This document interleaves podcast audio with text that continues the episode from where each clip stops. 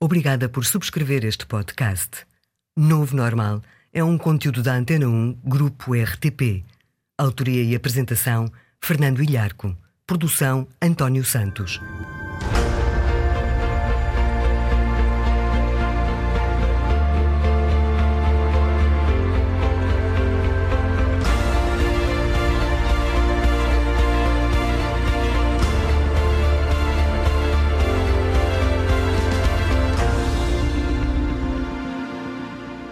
Viva! Num mundo que muda, há novos normais no conhecimento e nas práticas de sucesso no dia a dia profissional e na vida social. Ora bem, hoje vamos falar do esforço mental, o puxar pela cabeça, ser criativo, trabalhar bem e ter alto rendimento, do esforço mental ser contagioso. É isso mesmo, passa magneticamente de uns para outros. Também o comportamento do líder, do diretor, do chefe da equipa, do CEO da empresa passa mimeticamente para os profissionais da organização. Porquê? Tem tudo a ver com a química, mas com a química em sentido literal e não apenas simbólico. E já lá vamos. Mas é mais, vamos ainda dizer-lhe, neste novo normal, porque é que, por mais factos e argumentos que nos apresentem, é sempre possível não nos convencerem. Mas há também quem, por pouco que diga, receba logo o nosso ok. De acordo. Vamos falar tudo isto nesta edição do Novo Normal e vou dizer-lhe ainda quem, num grupo, pode ser mais importante que o próprio líder. O Novo Normal, de Fernando Ilharco. Pois é, sabe como é. Às vezes, por mais que nos digam como é, que estamos enganados, que é de outra maneira, e justifiquem factos e mais factos com números e exemplos, não, não nos convencem. Não quero, não estou de acordo, não parece. Porquê? Intuição? Um sexto sentido? algo que nos diz para não ir, para não fazer. E é bem possível. Algo como um sexto sentido existe mesmo. É a intuição do todo. É o saber que algo não bate certo sem saber bem o que é. Confirmando uma ideia, aceita por muito boa gente, uma investigação recente da Universidade de Melbourne, na Austrália, confirmou que a mente humana é capaz de reconhecer alterações sem necessariamente saber quais são essas mesmas alterações. Por exemplo, segunda-feira pela manhã, você chega ao seu gabinete de trabalho e sente qualquer coisa diferente. Há algo fora do sítio, mas não sabe bem o que. Pode ser papelada, livros, as cadeiras, a luz da janela. Não sabe bem o que é. No estudo publicado na revista científica Public Library of Science, 100 fotografias da mesma pessoa com pequenas diferenças, foram mostradas a voluntários com uma cadência de uma fotografia a cada segundo e meio.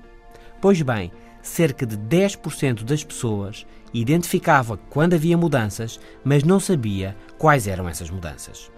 Os pressentimentos, feelings, disto ou daquilo, por exemplo, o pressentimento de que as negociações vão ser bem mais difíceis do que o que parecem esse tipo de pressentimentos, de facto, são sugestões do cérebro baseadas em padrões subconscientes formados a partir de situações semelhantes porque passamos ou de que tivemos conhecimento. A mente avisa-nos do que pode acontecer. Indiretamente, a mente chama-nos a atenção. Estar atento a este tipo de sugestões. Estar atento à intuição, saber escutá-la, pensar duas vezes, verificar tudo outra vez, etc., pode ser uma vantagem no rigor e na inovação na criatividade necessárias na vida profissional. O instinto é o mais apurado grau de conhecimento, comentou Nietzsche, o filósofo alemão do século XIX. Este é o novo normal e falamos sobre o sexto sentido, o pressentimento disto ou daquilo, o instinto que pode bem bater certo sem saber bem porquê. A seguir, vamos falar do esforço mental ser contagioso, da influência química do comportamento do líder e de quem num grupo pode ser mais importante que o próprio líder. Para já, vamos saber porque é que tantas vezes os factos, claros e bem explicados, não chegam para nos convencer. O Novo Normal. Podcast exclusivo. Antena 1. Mais é menos, ouço tantas vezes dizer. Pode ser, pode. Por vezes, por exemplo, o acumular de justificações não convence. Gostava muito de ir ao jantar, mas, mas não posso porque tenho muito que trabalhar. Além disso, está-me a doer um bocado a cabeça. E não sei ainda se não terei que ir à escola do meu filho a uma reunião. Bem, bem, bem, bem. O acumular de motivos enfraquece a desculpa para não ir. Nós sentimos isso.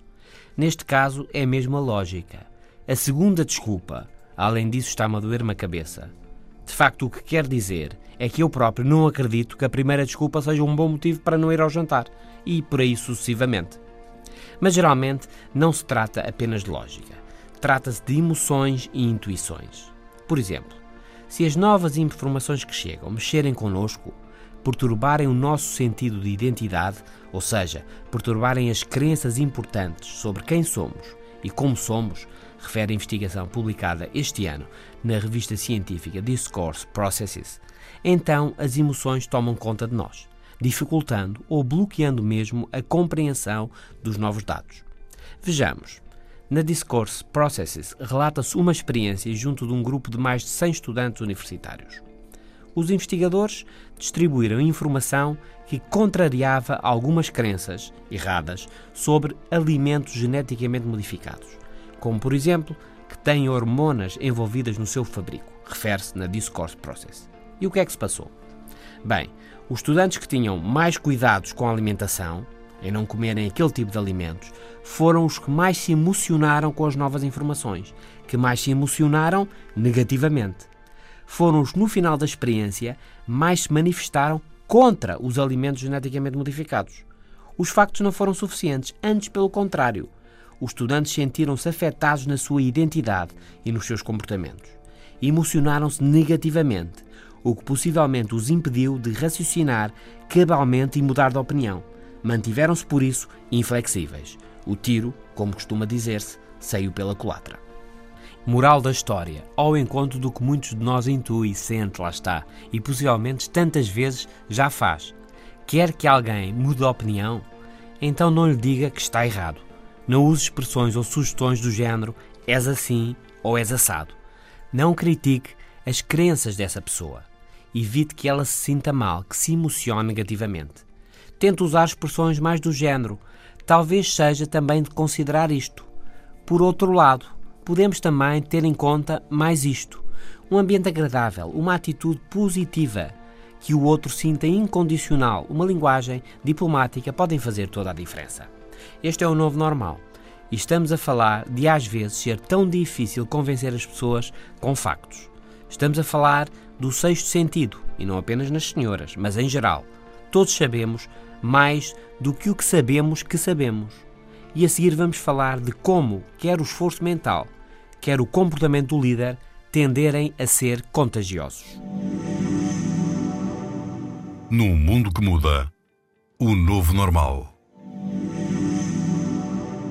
Se vai começar um trabalho exigente, com uma deadline apertada, e precisa de se esforçar mentalmente, de estar concentrado, então o melhor pode ser não se fechar no seu gabinete. Pode ser juntar-se a quem esteja também a esforçar-se mentalmente. O esforço dos outros parece que vai ajudar o seu próprio esforço. Será o esforço mental contagioso? Numa experiência descrita na revista científica Psychonomic Bulletin and Review, duas pessoas foram colocadas lado a lado a fazer um trabalho lógico de base visual. As tarefas de uma das pessoas variavam em dificuldade, exigindo mais ou menos concentração.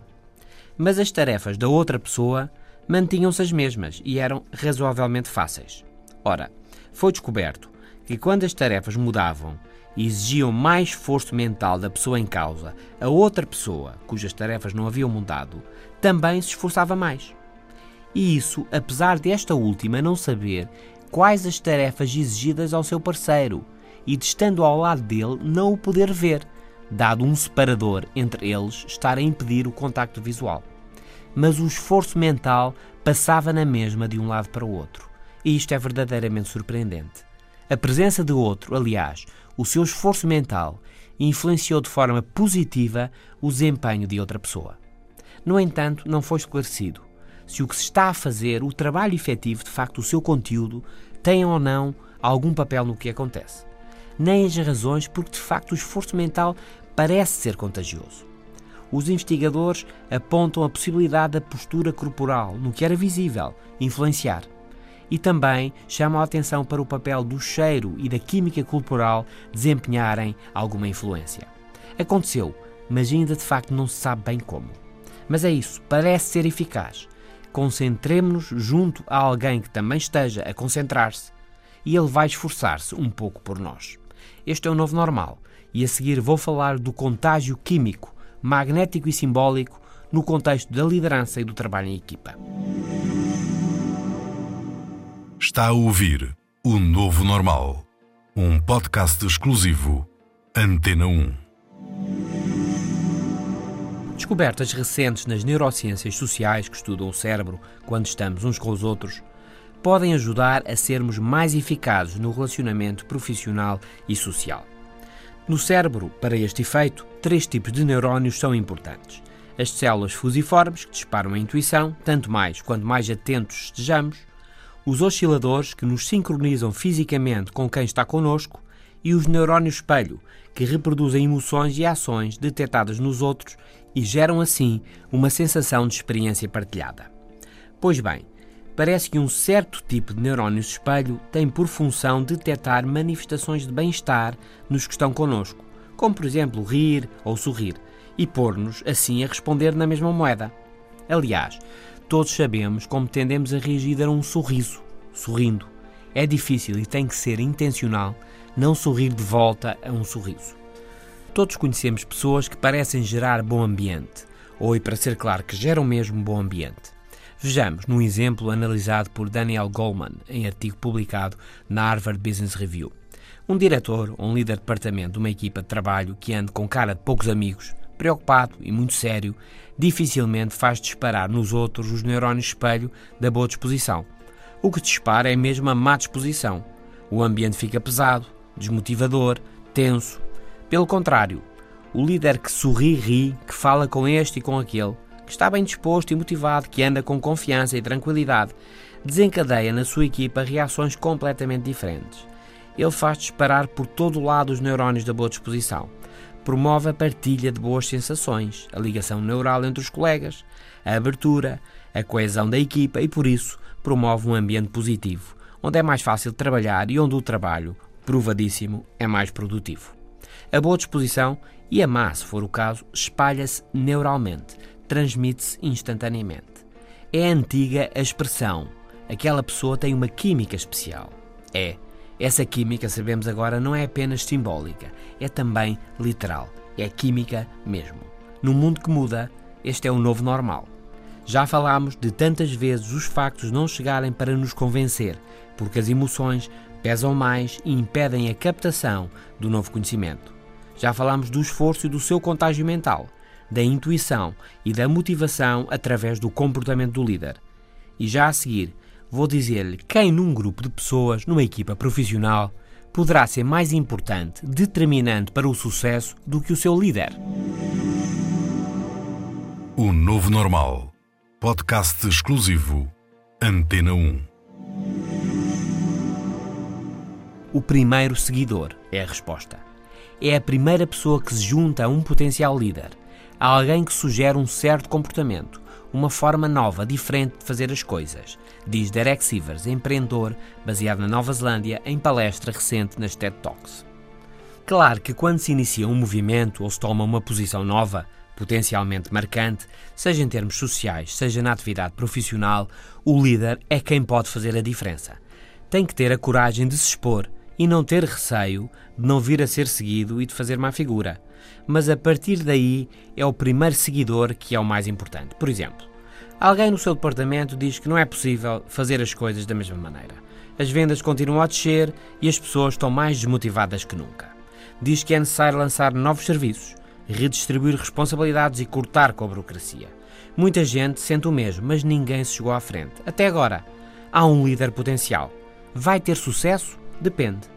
Depende de muitas coisas, mas para já depende de haver ou não um primeiro seguidor, um primeiro membro da equipa. O papel do primeiro seguidor é crucial, diz Sivers. Ele vai mostrar a todos os outros o que se deve fazer.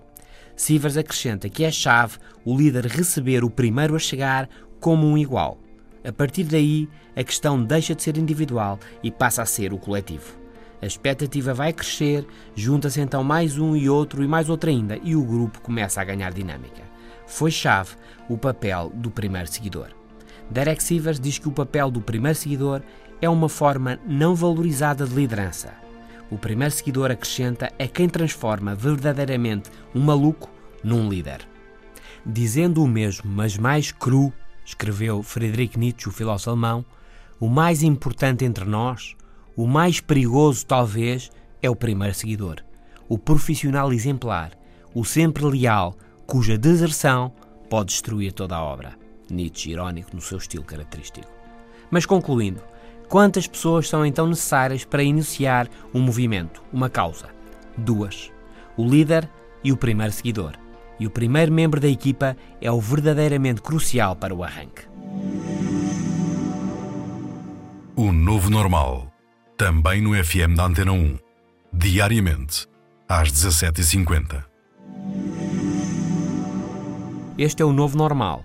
Hoje sobre o esforço mental ser contagioso, sobre o comportamento do líder, do chefe da equipa no dia a dia, alegre e motivado ou triste e desmotivado, ser também contagioso, passar quimicamente para os profissionais da organização.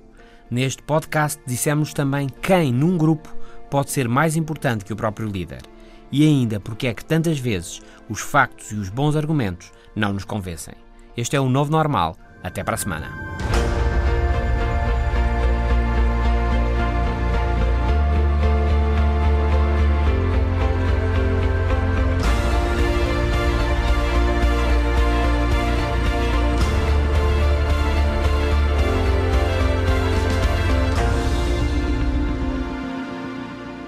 Os podcasts da Rádio Pública estão disponíveis em antena1.rtp.pt para sistemas Android, iOS e ainda nas plataformas iTunes, Spreaker, TuneIn, SoundCloud, Audioboom e Mixcloud.